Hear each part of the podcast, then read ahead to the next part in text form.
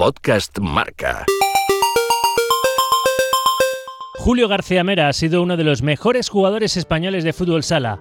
Bicampeón del mundo y tricampeón de Europa con la selección española, es periodista y empresario. Fue hombre de un solo club, el Movistar Inter, y eterno capitán del equipo nacional y del conjunto madrileño con el que también lo ganó todo. Repasamos el camino hacia el éxito de este líder silencioso.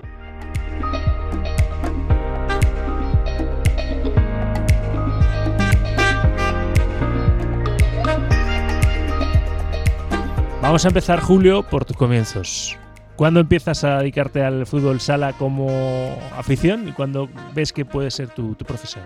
Bueno, como afición desde pequeñito, desde los cinco años. Eh, es verdad que yo creo que fui de las primeras generaciones, si no la primera, que, nos dedicamos a fútbol sala y ya está. Siempre me han preguntado, ¿pero y no hiciste fútbol? No, no, no, jamás, porque en el colegio donde estudié, en el Colegio Público Valle Inclán, en, en San Blas, al lado del Wanda, hoy en día, pues eh, nada, ahí comencé con cinco añitos. Tuve la fortuna de que el entrenador eh, nos federó desde el principio, en la temporada 80 y algo. Fue de las primeras, si no la primera eh, liga federada que hubo en Madrid.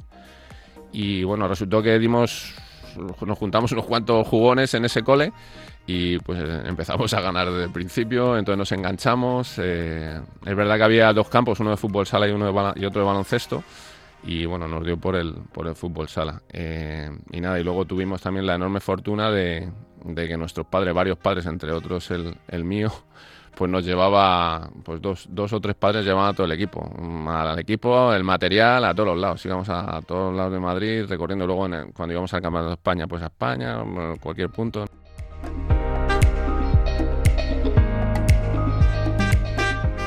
Luego, cuando echas la vista atrás, ves que durante todos los años, porque ahí tenía yo cinco o seis añitos, era un canijo. Vas pasando por equipos y siempre en todos los equipos, y esto lo hablamos con todos los deportistas, siempre había gente, jugones, jugadores mucho mejores que tú, más inteligentes, eh, más goleadores, y con el tiempo vas viendo que por lo que sea, ¿no? por unos motivos u otros, se van quedando y, y, se va filtrando todo, se va despejando tu campo y al final llegas pues a los 17, 18 años que me, que me ficha, o, bueno, sí, me ficha el, filial de, Inter. Entrenábamos en Magariños, era cuando se llama Interview Joyce. Y nada, ahí estoy. Y enseguida, otra casualidad, el, cierre que tenía unas características brasileño, que tenía unas características parecidas a las mías, pues eh, se marcha a Brasil, vuelve y, queda un espacio para mí. Eh, porque fíjate, en ese filial de los 12 jugadores, eh, quitando a los dos porteros, yo creo que prácticamente todos los jugadores eran mejor que yo pero las características que estaba buscando el manager Manolo Saurín del club eran como las mías, un cierre, un jugador serio, que, sacara el balón aseado, tal, bueno, pues era yo. Entonces me tocó a mí y es verdad que aproveché la, oportunidad porque luego varios jugadores del filial subieron en años posteriores y no terminaron de cuajar algunos, ¿no? Otros sí, pero es decir que es esto, ¿no? Te dan la oportunidad y hay que aprovecharla.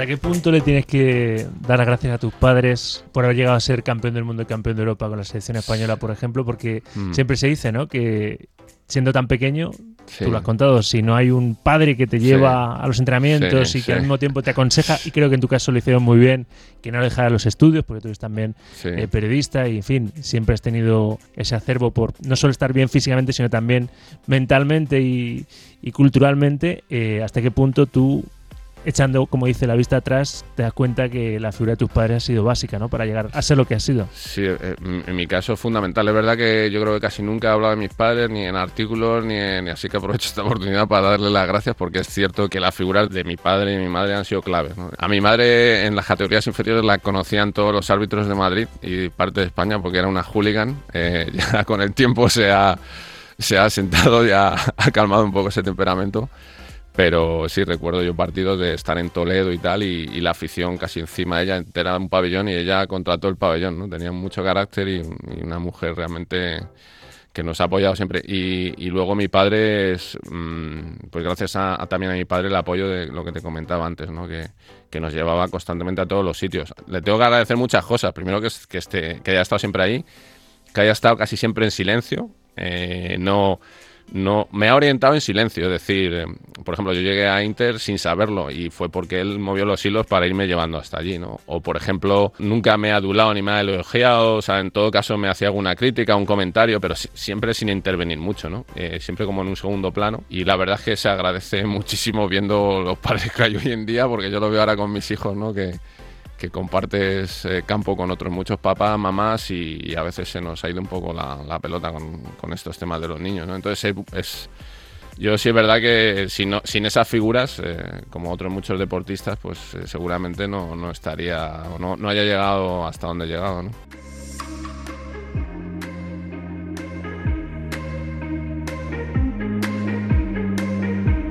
En tu éxito, ¿qué tanto por cien hay de trabajo, de talento de esfuerzo y de suerte, más o menos. No te digo que digas porcentajes así, pero por ejemplo, ¿tú crees que la suerte en tu caso ha sido una pieza fundamental o el talento y el trabajo ha suplido la suerte? Yo, creo mucho más el por encima de todo el trabajo y la constancia, por encima de todo. Y ser, muy paciente, eh, trabajar mucho. Eh, el talento, es que como hay tantos talentos, yo no tenía un talento especial. es decir, si viniera un ojeador, si nos, llevamos hace 15, 20 años o 30 cuando empecé yo en esto, si hubiera venido un ojeador, a mí no me hubiera elegido seguramente en los equipos que había estado, en, Madrid, en la selección de Madrid, en la... No. Sí es verdad que yo creo que más el trabajo y la constancia por encima de lo demás. Luego, eh, que hayan confiado en ti personas, eh, entrenadores clave, como pues, en su momento Manolo Saurín, Jesús Candelas, y luego en la selección, Javier Lozano, ¿no? que es verdad que Lozano, por ejemplo, apostó por mí, entre otros muchos jugadores, claro. Y luego, pues a lo mejor cuando todavía no estaba cuajado, que ahí es el momento decisivo cuando un entrenador, esa confianza que te tiene que trasladar, pues quizá en algunos partidos clave no estuve a la altura o, fallé o momentos decisivos y él me cogió aparte, me dijo, pues me da mucha cera. Pero también al mismo tiempo el, notar que, te tiene una confianza ciega, pues eso te hace reforzarte. Y luego pues surgió lo que surgió luego con la selección en el 2000, 2004, ganamos mundiales, europeos consecutivos. Y todo eso que parece que dices, bueno, esto es suerte, esto es, yo creo que es más otras cosas que suerte. Es verdad que tienes que tener cierta suerte.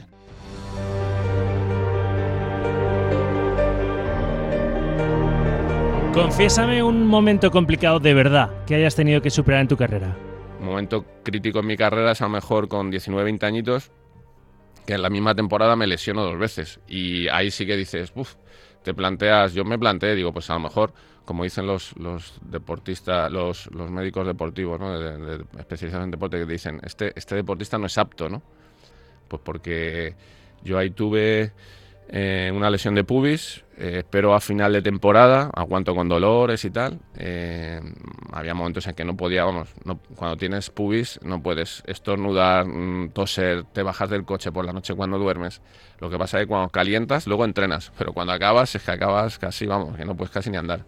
Y así aguanté unos cuantos meses hasta final de temporada, llegó final de temporada, me operaron, me operó el doctor Guillén. Y un pubis a lo mejor a los dos, tres meses ya estás jugando y tal, y hasta lo cuarto, quinto, sexto mes no estás a tope. Pues cuando ya cogí ese nivel ya óptimo, pues un lance en Segovia, me llegué antes al balón que, un compañero y, me fracturó el maleolo.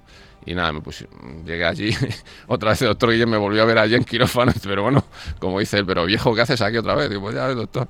Pues nada, me pusieron dos tornillos y claro, en pocos meses, mm, ni en una temporada, me había lesionado dos veces, eh, pasando por quirófano, y ahí sí que es verdad que dije, joder, soy un chaval joven y veo que tenéis ya dos lesiones de cierta gravedad. Eh, a ver, no eran invalidantes ni tal, pero dices, uff, te plantean muchas cosas. Y ese fue quizá uno de los momentos, de, entre otros, que te den confianza y un poco también la suerte de que, de que todo salga bien. Esa suerte sí, ¿no? Eh, si, si, en eso hablamos de suerte, pues sí que tiene que acompañar, claro. ¿Has tenido miedo alguna vez jugando al fútbol sala? ¿Qué tipo de miedo?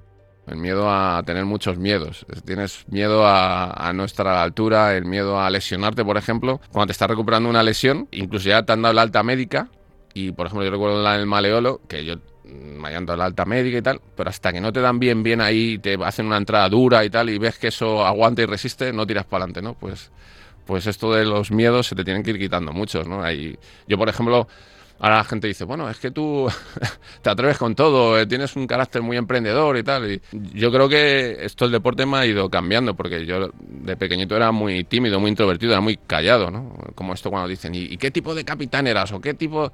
Pues yo era muy silencioso, yo nunca he, gritado, no he chillado, intentaba con el ejemplo que vieran cómo era, dando yo ejemplo, pues supongo que eso podía llegar a los demás, ¿no? Pues ese tipo de, liderazgo. Y en cuanto a los miedos, tienes muchísimos. Y lo que pasa es los tienes que ir domesticando un poco, ¿no? Eh, y es complicado porque hay, hay deportistas que todos hemos tenido amigos en, los, en los equipos que eran tremendos jugadores de entrenamientos, pero llegaba el momento de competir y, por, los, por sus miedos no, no, les dejó, a lo mejor, no dejaron triunfar y es, es una lástima.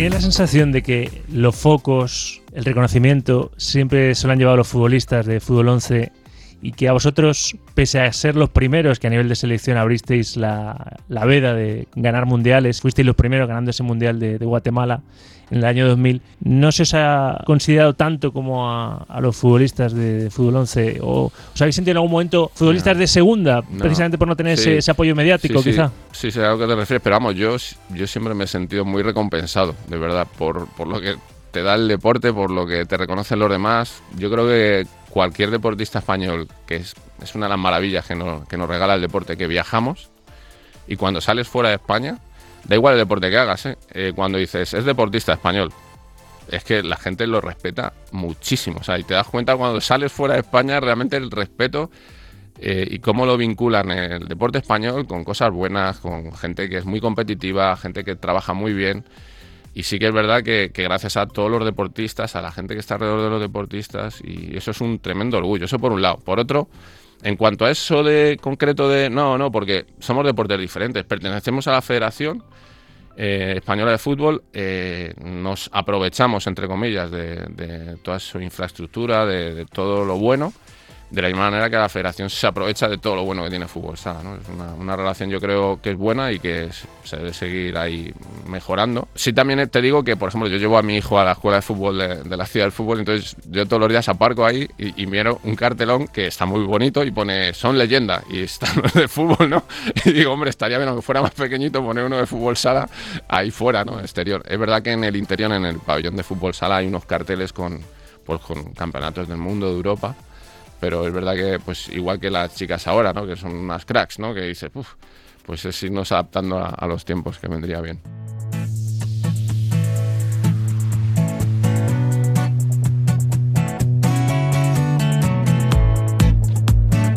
¿Cuál crees que ha sido tu mayor logro deportivo? el, mío personal, yo creo que el haber estado, el haber sido invisible. Pues realmente yo siempre digo, bromeo con lo de la película de los hermanos Cohen, El hombre que nunca estuvo allí, porque es verdad que la gente que no ha seguido mucho fútbol sala te dice, ah, pero tú, tú juegas a esto, ¿y cómo te llamabas? Y entonces dices, Julio, como no te llamas Steiger ni un nombre así, tal, y, ah, pues, pues no, no, no recuerdo mucho, tal. Y, sí que es cierto que, yo creo que estuve, en, yo digo, he tenido la suerte de estar en los momentos más bonitos del fútbol sala. En la generación yo creo que fue una generación increíble de jugadores que, bueno, que luego han seguido, se ha, heredado todo, todo eso que se hizo y se sigue haciendo una labor increíble y hay jugadores espectaculares en España y fuera de España. Pero tuve la enorme fortuna de, de estar con esos jugadores y yo creo que lo mejor es que estuve allí, estuve de paso creo que fui consciente que estaba de paso, que hay que es, un mensaje bueno para todos los deportistas. Eh, el deporte no es para quedarse, o sea, el deporte es para disfrutarlo, para aprender mucho y para cuando lo dejes que estés preparado y que hayas dejado un, buen sabor de boca entre, entre los deportistas. el mejor reconocimiento es el de los compañeros.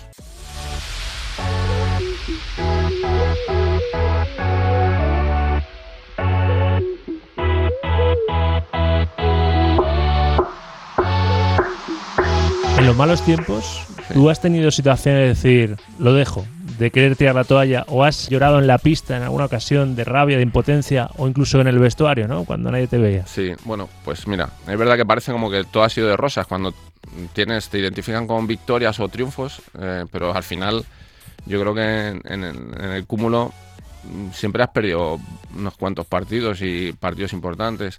En esa trayectoria me parece todo muy luminosa y muy bonita. Realmente a mí, Javier Lozano, hay casi una temporada que me deja, me deja descansando ahí. Y es una cosa curiosa porque yo jamás le he preguntado por qué. Él tampoco me ha dicho, me dijo nada, no me ha dado ninguna explicación. El considero tenía, había muchísimos jugadores y yo entendía, además, me acuerdo en aquella época hubo varios eh, periodistas que me intentaron meter los dedos como para sacarme y que a lo mejor escupiera o hablara más. Y yo de verdad que lo decía, pero porque lo sentía así. A mí Javier Lozano me había llevado a determinadas competiciones y yo con lo que me había regalado hasta ese momento estaba más que satisfecho. Y no habíamos ganado ni campeonatos del mundo ni nada. Pero para mí el haber ido a la selección, aunque hubiera sido una vez, vamos, para mí era un regalo. Entonces yo estaba muy agradecido. Y me dejó de llevar, pues yo entendí que por lo que fuera, porque había otros jugadores mejores, porque necesitaba otro tipo de jugador, porque pensaba que yo ya estaba eh, amortizado por lo que fuera, no me llevó. Pues perfecto. Yo, y era la verdad, era mi pensamiento. Luego con el tiempo, eh, pues volví a ir y ya enganchamos toda la victoria y tal. Y ya, yo creo que fue ya cuando me retiré, yo me acuerdo, me comentó Javier Lozano, me dijo, oye, eh, Julio, te voy a comentar una cosa, has sido de los pocos jugadores que te he dejado de llevar y me has seguido tratando fuera de la pista igual. O sea, no has puesto cara rara, ni nos hemos cruzado igual, con la misma afabilidad que siempre. O sea, pues, pues claro, es que tiene que ser así. Es que no tiene nada que ver lo que pasa en la pista con lo que pasa afuera. Hay que diferenciar la parte profesional con la personal. Y bueno, eso realmente fue un halago para mí lo que me dijo. Y mira, y, sí que sí que sirvió para. Yo creo para eso, para decir, mira, pues, pues no hemos, no hemos hecho las cosas mal. Y para terminar, ¿qué consejo le darías a un Julio García Mera en potencia? A un chaval que se quiere dedicar al, fútbol sala, que le gustaría ganar todo lo que ha ganado Julio García Mera en la selección y en, su club. le diría tantas cosas. Yo escribí un artículo que era como la regla de los campeones, ¿no? Y entre otras, era una de las primeras era que no siguiera las reglas, ¿no? Porque es verdad que a veces yo le digo a los chavales, está bien escuchar al entrenador, pero ponle a veces en un compromiso a él, porque parece que los chavales hoy no tienen que pensar. Eh, le dices, pero ¿y por qué haces esto? No, porque el entrenador lo dice. Bueno, no, no.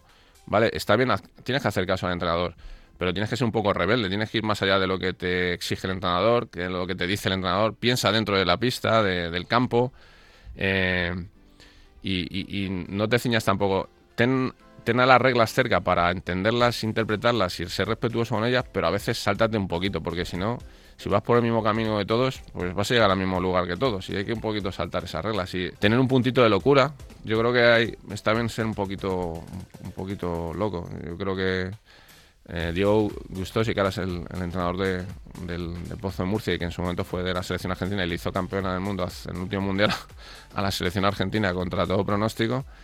Yo, está escrito, yo creo además en un artículo en Marca, cuando empezó aquel mundial yo dije que, que tenían opciones y serias opciones lo, tenía muy complicado, pero es que tenía un seleccionador que se saltaba las reglas y tenía ese puntito de locura que le hace falta a los genios. Y creo que ese tipo de cosas son, son fundamentales. Es decir, hacer cosas que no están en lo, que no están escritas, ¿no? Que, al final nos ceñimos un poco a todo a todo el guion y hay que saltárselo de vez en cuando. Porque si no, es que si no muy aburrido además. El iceberg con Rafa Sauquillo. Podcast Marca.